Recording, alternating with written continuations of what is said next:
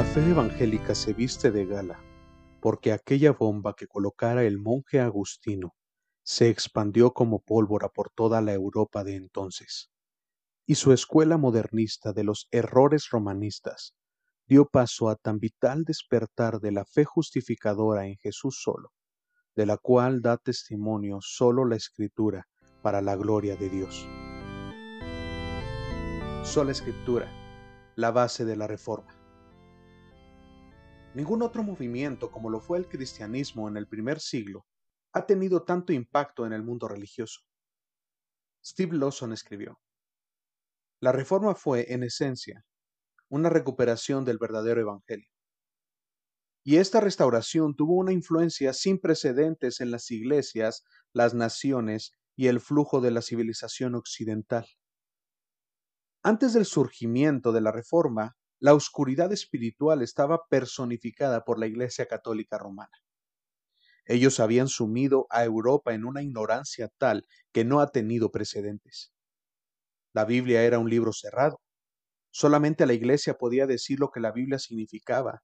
La ignorancia espiritual gobernaba la mente de las personas. El Evangelio estaba pervertido. La tradición de la Iglesia superaba la verdad divina. La santidad personal no existía.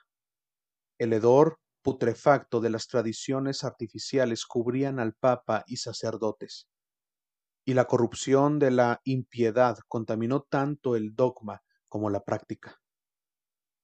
Sin duda que hacía falta una reforma. La necesidad no de crear dogmas nuevos, ideas nuevas, sino de regresar a las bases, al fundamento. Anteriormente dos hombres habían intentado esto.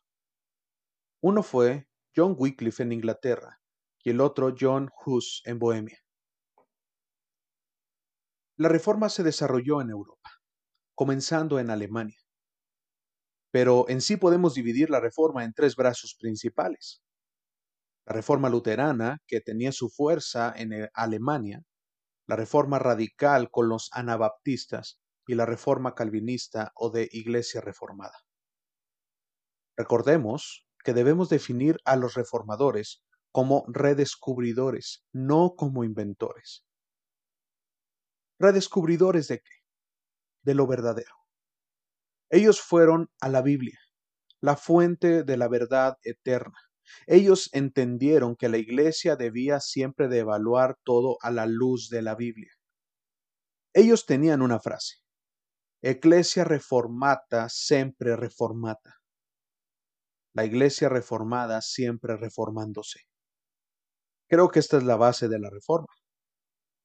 Ellos llamaron a la doctrina fundamental sola escritura, solo la escritura. Debemos de entender que la Iglesia siempre debe de ir caminando en santidad y mejora. Puede lograr esta tarea teniendo como su fuente la verdad de las escrituras. Francis Schaeffer dijo, para que haya avivamiento en el alma y en el pueblo de Dios debe de haber un volver a la palabra de Dios. ¿Por qué digo que esta fue la base de la reforma? Entender que solamente las escrituras son las que norman y nos van a decir en qué creer y cómo vivir. Es un ataque claro en contra de los fundamentos de la Iglesia Católica, quien era el monstruo que enfrentaban los reformadores. La Iglesia Católica tiene como fundamentos tres doctrinas. Una, dos fuentes de revelación, las escrituras y la tradición. Segundo, la escritura no es suficiente para dar el conocimiento salvador de Dios. Se necesita el testimonio de la iglesia. Y tres, por encima de la escritura y la tradición está la autoridad papal, quien es infalible, y es quien define al final la doctrina. Esto es totalmente contrario a lo que los reformadores afirmaron. Para ellos, las escrituras son la única y suficiente regla de fe y práctica. Esto lo demostró Lutero cuando se enfrentó a las autoridades religiosas y civiles en la dieta de Worms. Él dijo, No quiero ni puedo retractarme a menos que se me pruebe por el testimonio de las escrituras o por medio de la razón que estoy equivocado. No puedo confiar ni en las decisiones de los concilios, ni en las de los papas. Porque está bien claro que ellos no solo se han equivocado, sino que se han contradicho entre sí. Mi conciencia está sujeta a la palabra de Dios, y no es honrado ni seguro obrar en contra de la conciencia. Sin duda que la Reforma no se equivocó en esto. La misma escritura da testimonio de ser sola para la vida espiritual del hombre y para su fe y práctica. El Salmo 19, verso del 7 al 9, nos lo dice.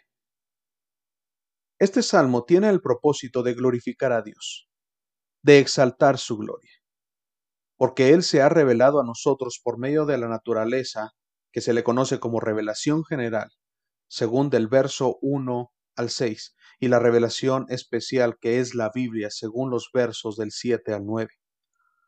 Aquí se exalta la revelación especial en su perfección y suficiencia para la vida del hombre. Podemos concluir de manera clara que ella es las escrituras sola. No necesitamos nada más. La Iglesia y los hombres debemos de estar conformados y sometidos en todo a las escrituras.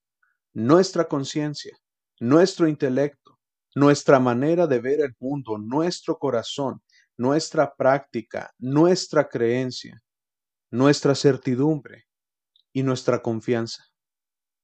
Todo nuestro ser sometido a la idea de sola escritura.